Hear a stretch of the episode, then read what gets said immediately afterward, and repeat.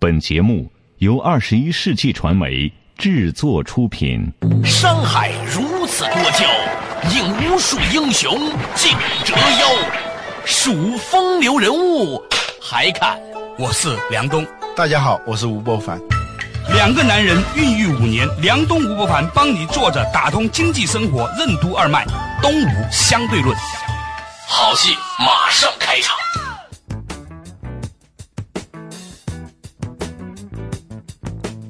作者打通经济生活任督二脉，大家好，欢迎收听东吴相对论，我是梁东，对面的依然是二十一世纪商业评论发行人吴伯凡，老吴你好，大家好。前两天啊，我回广州到我爸我妈那个地方住的时候啊，我发现一个很有意思的现象，家里面楼下的保安呐、我们想象当中的保安应该是一个中青年的男性中，青年没有青年对吧？青年男性吧，嗯，居然整个小区已经没有这样的青年男性了，都是阿姨大妈来做保安了。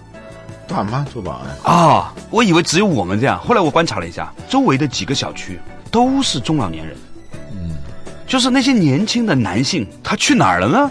那我后来又观察了一下广州的很多餐厅，你知道很多的餐厅以前都是以女服务员嘛，十八岁到二十五岁之间的女生为主的，嗯。在我的印象当中，过去十几二十年都是这样的。嗯，我现在发现很多餐厅都是阿姨，这让我想起了大概五年前我在香港观察到的情景。在香港，大概五年到十年前，我就已经发现很多的那个出租车司机啊，是六十岁、七十岁的老头。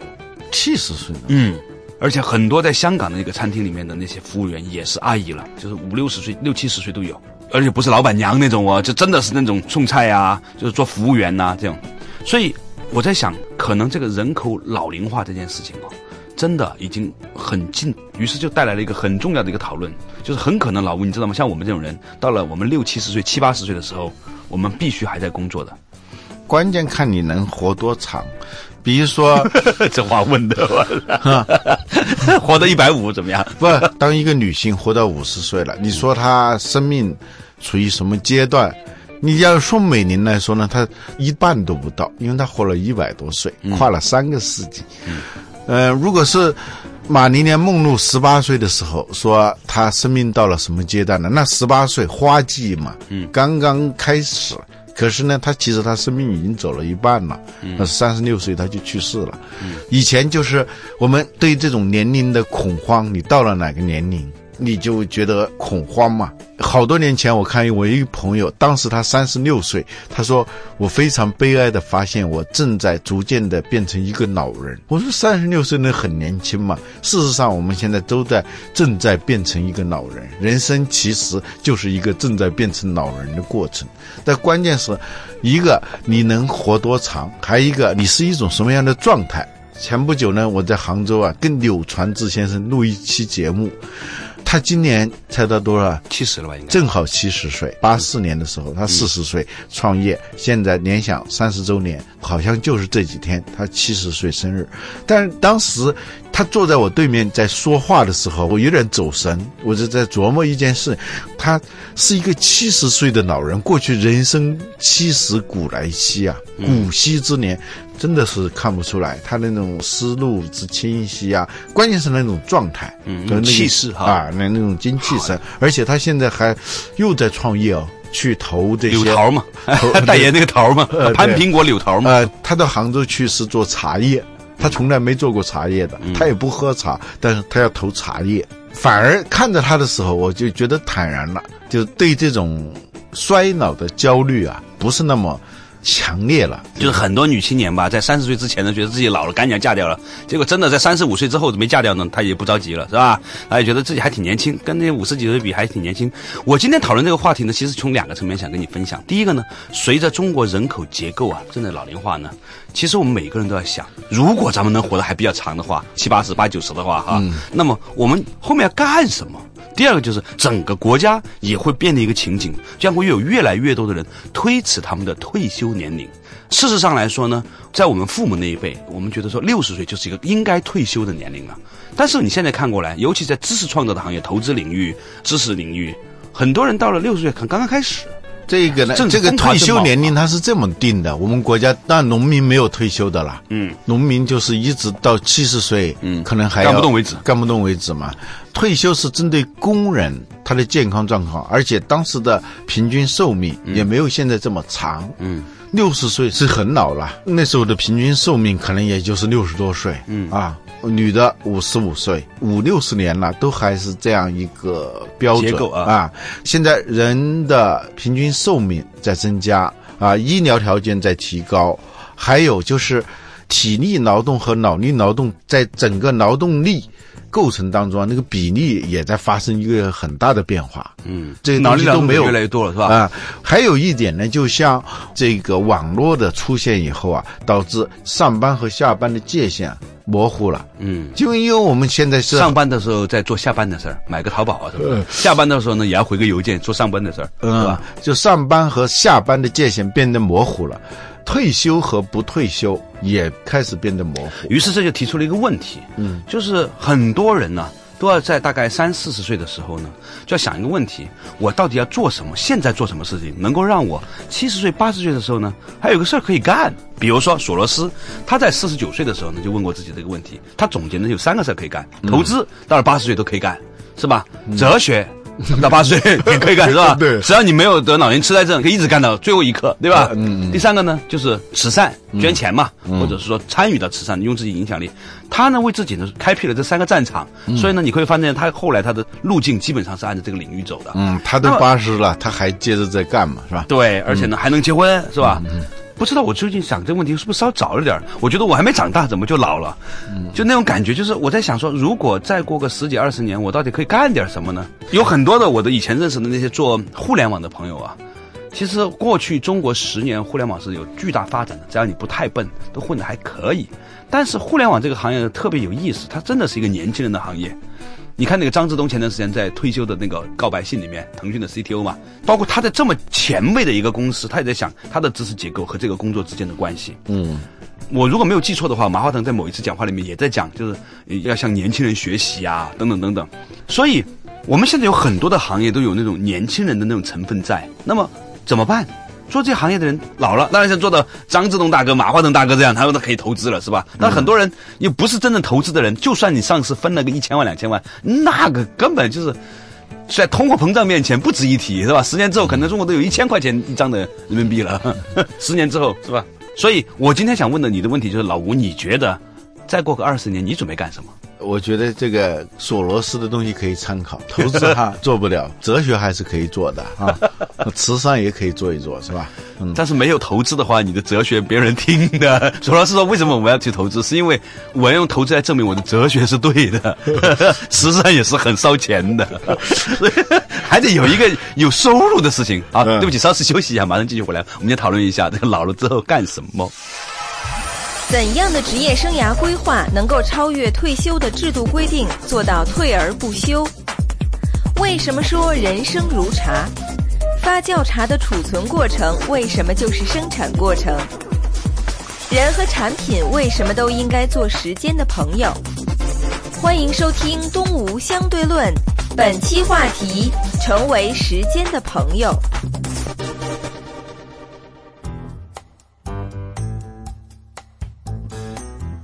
作者打通经济生活任督二脉，大家好，欢迎收听《东吴相对论》，我是梁东，对面的依然是二十一世纪商业评论发现人吴不凡，老吴你好。嗯，我们今天呢，从这个一些现象发现呢，以前保安都是年轻的男性，现在也有阿姨了，也有叔叔在干了。所以呢，中国的人口老龄化这个社会呢，隆隆而来。我们是不是每个人都要想一想自己现在做点什么，为将来到老的时候还有个事儿可干，打点什么基础呢？老吴的观点是可以做点哲学，也可以呢做一点这个慈善。完全是一个个人的随口说说而已啊。啊但就索罗斯这个原则是对的，嗯就是现在你要考虑什么是能让你退而不休的事情。嗯什么是能够让你超越退休这样一个制度化的规定，一直还能做下去的事情？有一种职业啊，我特别不喜欢的原因，就是他退休之前和退休之后差别很大。差别很大，坚决我不去干。或者是在即将退休之前干一些很蠢的事情。嗯，主要是因为退休之后，他差别太大了，对对必须要利用退休之前 前一半年、一年，是吧？所以呢，让他在六十岁以前在外面过，六十岁以后又在里面过，是吧？那那 用罗素的话说呢，生命就像像一条河，从它的源头啊，就像啊，嗯，从它的源头流到中游、下游，到下游的时候呢，快接近海的时候，入海口的时候，河海一色那样一种状态，让生命呢融入到一个更广阔的世界当中，不会因为你现在即将结束而悲哀，而是因为你即将融入到一个更大的一个。境界里头去，当然这是说的生死的问题啊，但其实工作也是这样，就是当你的所谓的职业生涯开始慢慢的接近尽头的时候，你如何能找到一个事业去做？如果一个人知道他或者想象过他在七十岁的时候做什么，和没有想象，对于现在有什么影响？有很多事情啊，现在看得很好的，但是你觉得他真的是没有前途的，这很可怕的。另外一些事情呢，可能现在看得慢一点，将来是有价值的。比如说做父母这件事情，其实我认为很多人老了时候的最重要的职业就是做父母或者做爷爷奶奶，他也有产出的哦，在旧社会里面是吧？一个人老了之后就是儿女养嘛，对吧？他也是一种投入和产出。但是现在很多人呢，他也不生孩子。还有有人在做投行，说索罗斯都可以做投资，但是做投行和做投资可是两回事儿。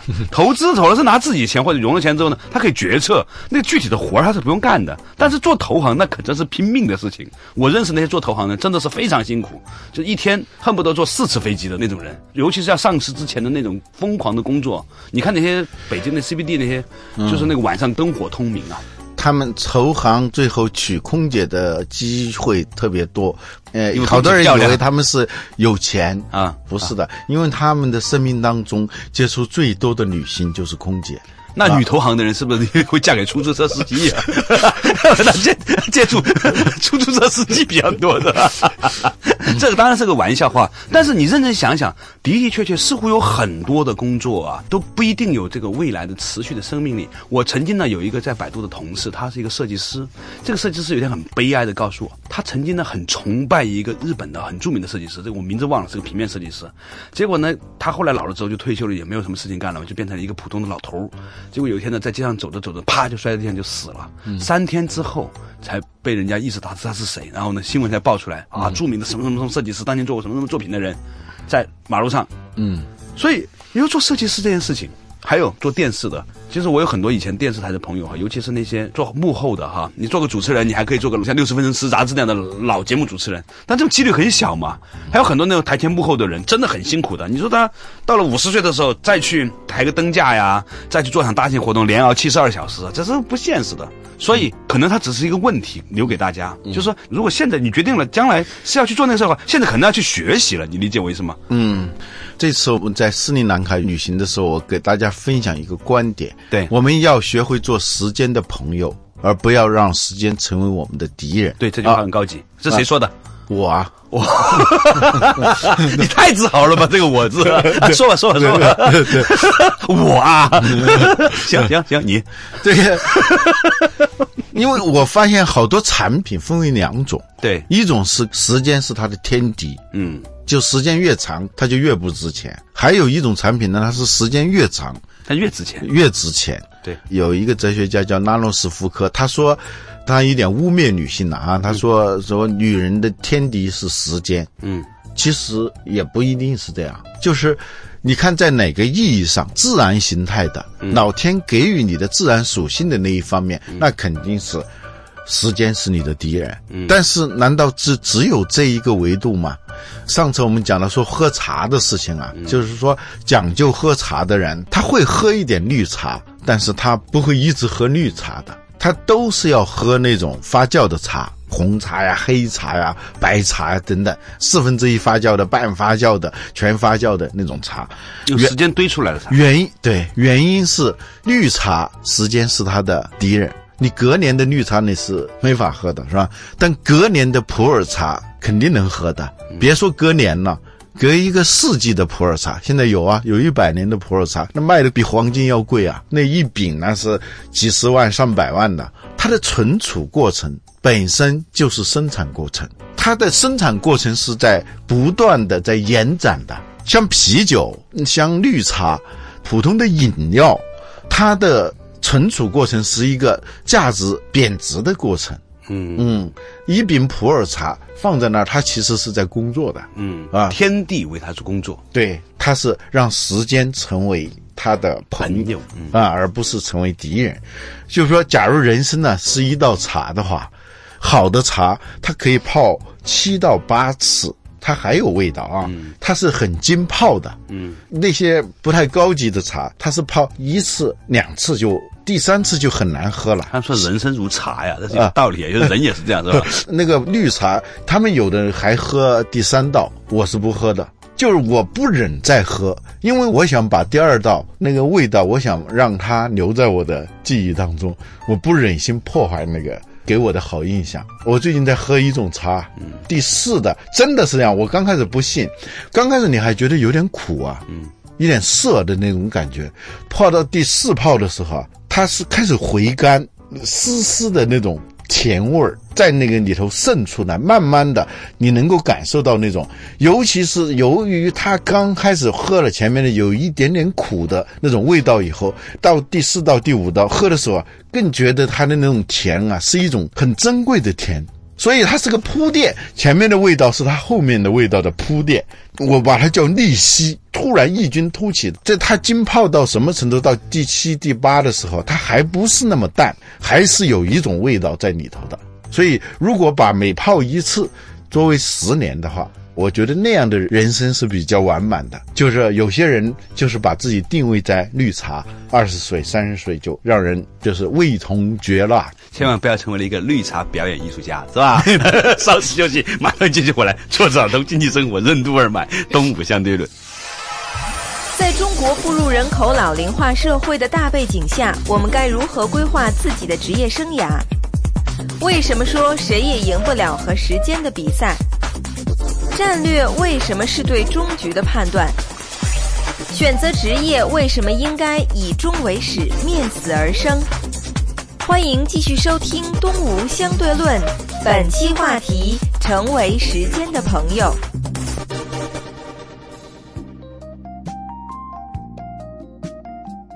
作者打通经济生活任督二脉，大家好，欢迎收听《东吴相对论》，我是梁东，对面的依然是二十一世纪商业评论发行人吴伯凡，老吴你好，大家好嗯今天我们讲到这个，让时间成为我们生命的朋友，而不是生命的敌人。有一些东西呢，比如说老的茶呀、老的家具呀，时间都成为了给它在加分的事情。而我们如果刚开始选择了一些跟时间对抗的事情的时候呢，其实是注定会要失败的，人生会越走越那那首累。歌有一首歌叫《谁也赢不了和时间的比赛》啊，嗯，随着这个中国人口老龄化的到来呢，其实我们每一个人呢都要去想一个问题：可能在我们有生之年呢，我们的职业生涯会很长，所以呢，现在得做点什么，得为你到八十岁的时候还有事儿可干，嗯，得开始打基础了。对你不能是到哪天再想我再去找一份工作干，那太困难了，是吧？那不行了。就是以终为始啊，嗯啊，面死而生啊。为什么要这样呢？就是说你要从后面来看前面。我们说啊，这出离心在某种程度上是抽身出来看自己，最好是什么呢？站在自己的葬礼上看自己，或者说你抽身出来去看一看自己的葬礼。所以，甘蔗没有两头甜，你是选择哪一头开始吃啊？有的人是开始从那个尖儿那头吃啊，苦尽甘来是吧？有的人是从这头吃，越吃那个呃味道就越不好啊。有一派对战略的定义叫战略是对终局的判断。嗯，你只有对终局的有判断了，你才知道你现在该怎么做。战略就是确定方向嘛。很多企业在制定战略的时候啊，他是从这头往那头看，这头往那头看，他往往看不见了。嗯，就就就往往只看见眼前的这一点点，其实那不叫战略，那叫战术啊，甚至战术都算不上，见招拆招。战略呢，就首先对终局有个判断，站在终局看现在，你会对现在的所有的行为有了一个定位系统。啊，一个 GPS 才知道该怎么走。有时候我们看那个导航的时候，一下子它出来一个点，你其实你看不清楚自己在什么位置上。这时候很简单的办法，就把那个地图变小。变小以后，你就知道哦，你现在是在什么位置上头。我们需要有这么一个俯瞰的能力。乾坤万里眼，时序百年心，有一个百年之心看自己。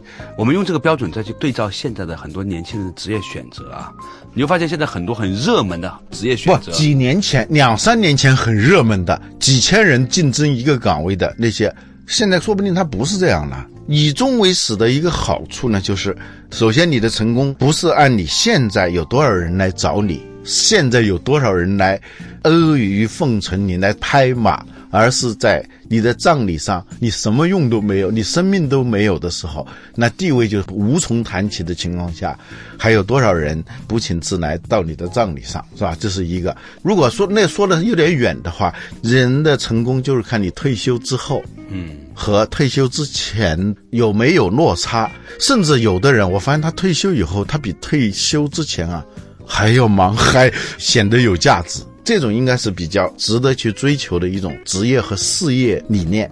我们很多人在年轻的时候啊，就千方百计的是怎么有贵人相助。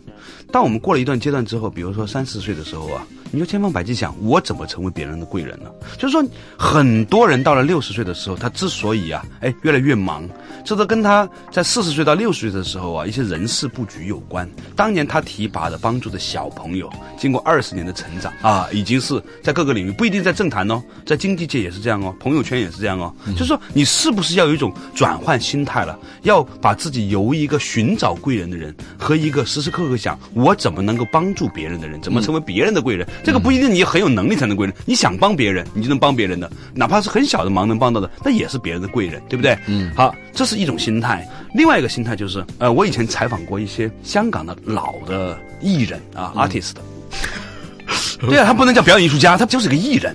呃，比如说电视台的一个演员呐、后来就只能做甘草演员，但是年轻的时候也曾经风光过，也主演过一两部电视剧啊，啊，也唱过一些歌啊什么的。他们说他们年轻的时候啊，算挣钱赚得多的了。七八十年代的时候，晚上打一次麻将啊，能够输掉尖沙咀的一个铺、两个铺。你知道那个时候一个铺大概十几二十万块钱，现在一个铺大概两个亿到三个亿。嗯，他们年轻时很风光，买跑车，喝很好的酒，然后呢打麻将，也很愉快。结果到老的时候呢，就是他们说只有一身破衣裳。我那个时候，我大概在大学毕业之后的前几年，一直在一个电视台工作，去采访了很多这些老的艺人之后呢，我当时就是产生一种很强烈的感触啊，就是很多领域的人，尤其是比如说娱乐界啊、文化界啊，他钱挣得很快，你知道吗？所以呢，他们会把他们的生活定在一个很美好、很丰富的一个生活状态里面，然后呢，花钱如流水呢，没有做好长期的储备呢，这个是很大的问题。现在很多的不同的领域，包括很多白领，其实他们也被那些时尚杂志所蛊惑的时候呢，以为那个就叫做及时行乐的快乐，但其实对于他们老年的生活来说是个非常危险的一件事情。这个其实也就是我们刚才说的那种绿茶的状态，就是他在前一泡两泡里头，把它的所有的味道都释放了。所以那个好的茶它是有几个特点的啊，第一个就是味道的丰富性、层次感，嗯，还有它的可持续性，叫缓释性。我们去斯里兰卡的一个朋友啊，教我一个词“缓释性”，它本来是指这个医药的缓释胶囊嘛，嗯，吃进去以后，它是慢慢释放它的药效的，对而不是一下子就释放了，它可以管一天的啊，就它的层次感、它的丰富性，还有它的过程性。好的茶和不好的茶有一个很重要的特点，就是它是跟你的舌尖呐、它是一个 game。酒也是这样的，就是说，有些酒调到一个什么样的温度呢？它才能喝得出层次来。哎，就比如十三度还是十五度还是十八度，好的调酒师他甚至要注意到这个酒喝进去，你的舌头也是有温度的嘛。嗯，它一综合产生的那个温度，比如说它是在十五度是最好的，你就调到是十五度，你喝到嘴里头那就不行了嘛。对，所以它它要考虑到你的口腔的温度，所以呢再调低一点点，或者是让你先喝点凉水。对啊总而言之，就是要考虑到很多很多的元素。它是一个过程，和就是对，就是有些酒叫入口即化，它的味道是一种展开的过程。还有，当然就是我说的这种逆袭，它突然异军突起，屌丝的逆袭的逆袭，对吧？呃，它这个过程当中，它不是同一个味道的不断的稀释，而是在这个不同的阶段里头，它突然这种味道只有在泡到第几次的时候，它才会出现。突然就我们说的就像段誉磕头是吧？要磕到多少个头才能把那磕破之后看见了这个下面的这个兵法或者是拳谱？但是你要做到这一点，它一定是有一个生产过程的。这个生产过程，它一定是往往跟时间有关。跟时间有关，跟机械的这种东西无关。那个饮料是什么？你就一瓶饮料，你喝，它永远是那个味道，不存在着什么层次感、丰富感、什么利息、什么缓释，跟你的那个味觉的这种博弈全没有，它就是一个。标准化的、固定的，是什么样就是什么样的，那么一个纸板的那么一个味道。我们说的茶艺、酒，它都是最终它是一个艺术。大众文化就各种时尚杂志，它都是要树立一个标准，就是二十五岁的标准，让五岁的小孩和五十岁的老人都要朝二十五岁看齐。每一个年龄，它有每一个年龄的美，每一个年龄的尊严，就像那个一道道茶的那种味道是不一样的。所以呢，我们今天谈论的这个话题就是，当这个社会人口老龄化正在来临的时候，我们每个人都在想，当我们的七十岁、八十岁的时候，应该做点什么？也许今天没有一个明确的答案，不过呢，我们却发现说，实际上我们真的可以现在做某一些的判断和选择，让时间成为我们生命的朋友，而不是敌人。其实我个人的观点就是，一个人不管混什么，他总是混三个东西，到老的时候。样子还不太难看啊，有点知识呢，让儿孙回来的时候呢，不以爷爷奶奶、爸爸妈妈丢脸。第二个呢，身体还可以，不给儿孙添乱。第三呢，有一点点可以自得其乐的自主的财务自由呢，不让子女觉得说还在反哺回给你。所以呢，这些东西呢，都是需要我们现在就开始做一些规划的。我有些时候跟我一些朋友在讨论这个问题的时候呢，他们都说你想的太早了吧？我说不早不早。我这两天看一下我二十年前甚至三十年前的照片，觉得也就弹指一挥间呐。人生它是个压缩的过程。当我们一两岁的时候，一年是我们生命的二分之一；当我们三十岁的时候，一年是我们的三十分之一；到我们五十岁的时候，一年就是五十分之一了。所以呢，时间是一种加速度的过程来临的，奔向所以我们觉得一年特别的快，是因为我们老了，我们对于时间的记忆是按照我们的经验来做除法的。嗯，好了，总之时间会越来越快的来，你现在做点什么样的准备呢？没有答案，只有问题。好了，感谢大家收听今天的《动物相对论》，下一期同一时间再见。